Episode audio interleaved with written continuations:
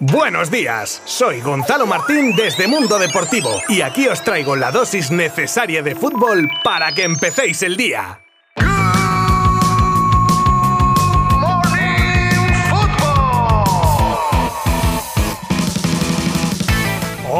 Muy buenas. Un placer volver a estar con vosotros un día más en este nuevo episodio de Good Morning Football. Miércoles 31 de agosto, cerramos mes y casi casi mercado. Y es que está que echa humo. Claro, ahora entran las prisas y se prevén dos días contando hoy, en los que puede pasar de todo con infinidad de posibles entradas y salidas en casi todos los equipos. Y de eso hablaremos mucho en el día de hoy. Ni Guardiola sabe qué pasará con Bernardo Silva, dejándonos con la incertidumbre. Aubameyang parece estar más cerca del Chelsea y la salida de Memphis del Barça se estanca. También en el Barça aceleran en la operación lateral derecho y en la llegada de Marcos Alonso. Hablaremos de dos fichajazos españoles en el PSG, un lateral izquierdo para el Atlético y de todo esto y mucho más hablaremos durante los próximos minutos os habla Gonzalo Martín desde Mundo Deportivo. ¡Comenzamos!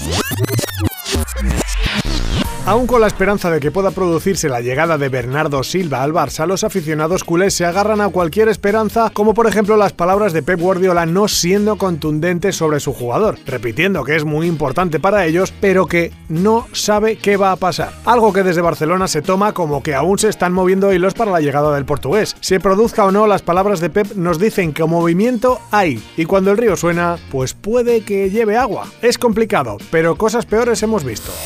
Pese a que Aubameyang se ha sentido muy a gusto y querido en el Barcelona desde su llegada hace unos meses, tiene asumido que su futuro está lejos de Barcelona, y más con la oferta de unos 20 millones que ha puesto encima de la mesa el Chelsea a petición de Tuchel. Con esta operación, a falta de oficializarse, tenemos el caso opuesto, uno que sí se le quería dar salida y que está en punto muerto al no haber tenido ofertas que convenzan a club y jugador. Hablamos evidentemente de Memphis, que al igual que Aubameyang llegó gratis y de salir los dos serían operaciones de gran rendimiento económico al menos. Como os he dicho antes, quedan dos días, contando hoy miércoles, claro.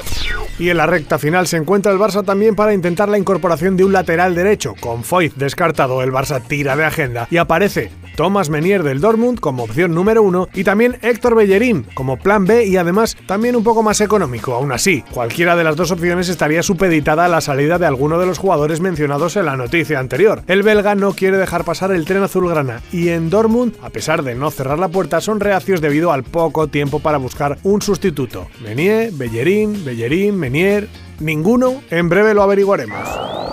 Y ahora nos recorremos el ancho del campo para hablar del lateral, en este caso izquierdo, y del que ya se ve el final del camino en la llegada de Marcos Alonso al Barça. El jugador espera el ok definitivo para viajar a la ciudad condal tras la última cumbre entre su agente y el equipo azulgrana. Además, que Tuchel no lo haya alineado ni un minuto aún, ya denota que la cosa está a punto de caramelo.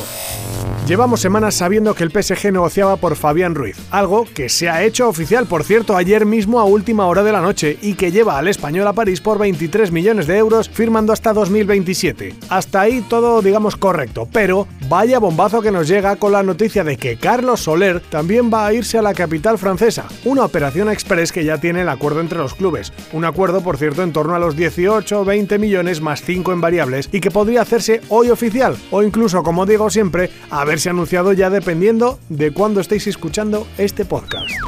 Hablamos ahora un poco del Atlético de Madrid, que tras ceder a Renan Lodi al Nottingham Forest, acaba de hacer oficial la llegada de Reguilón, cedido del Tottenham. Como siempre que llega un ex del eterno rival, el pasado madridista de Reguilón ha provocado rechazo en parte de la afición rojiblanca, aunque ya todos sabemos que una vez comienza a rodar el balón, la cosa cambia, y el ejemplo claro lo tiene el propio Atleti con Morata. Y vamos con otro bombazo, no tanto quizá por la sorpresa del fichaje como por lo que puede provocar con un efecto dominó en toda Europa y ahora os explico. Se trata del ya conocido interés del United por Anthony que ya se ha hecho oficial por 100 millones. Y cuando se mueve una cantidad de dinero tan importante, pues para empezar, por ejemplo, el Ajax tiene en Ocampos a su sustituto. El Sevilla entre lo de Cundé y lo que saque por Ocampos moverá ficha. Quién sabe si por Januzaj, Sadik y así sucesivamente una locura. Y terminamos hoy con una curiosa reacción que tuvo la plantilla del United al inicio de temporada y conocemos ahora, y fue cuando se supo la noticia de que Cristiano Ronaldo había pedido salir del equipo. Y es que la plantilla lo celebró, algo que desde luego deja en muy mal lugar al portugués, al que ningún equipo quiere, ni siquiera en el que está. A mí no os voy a engañar, me da hasta un poco de penita, en cierto modo. Pero bueno, supongo que quien siembra, luego recoge.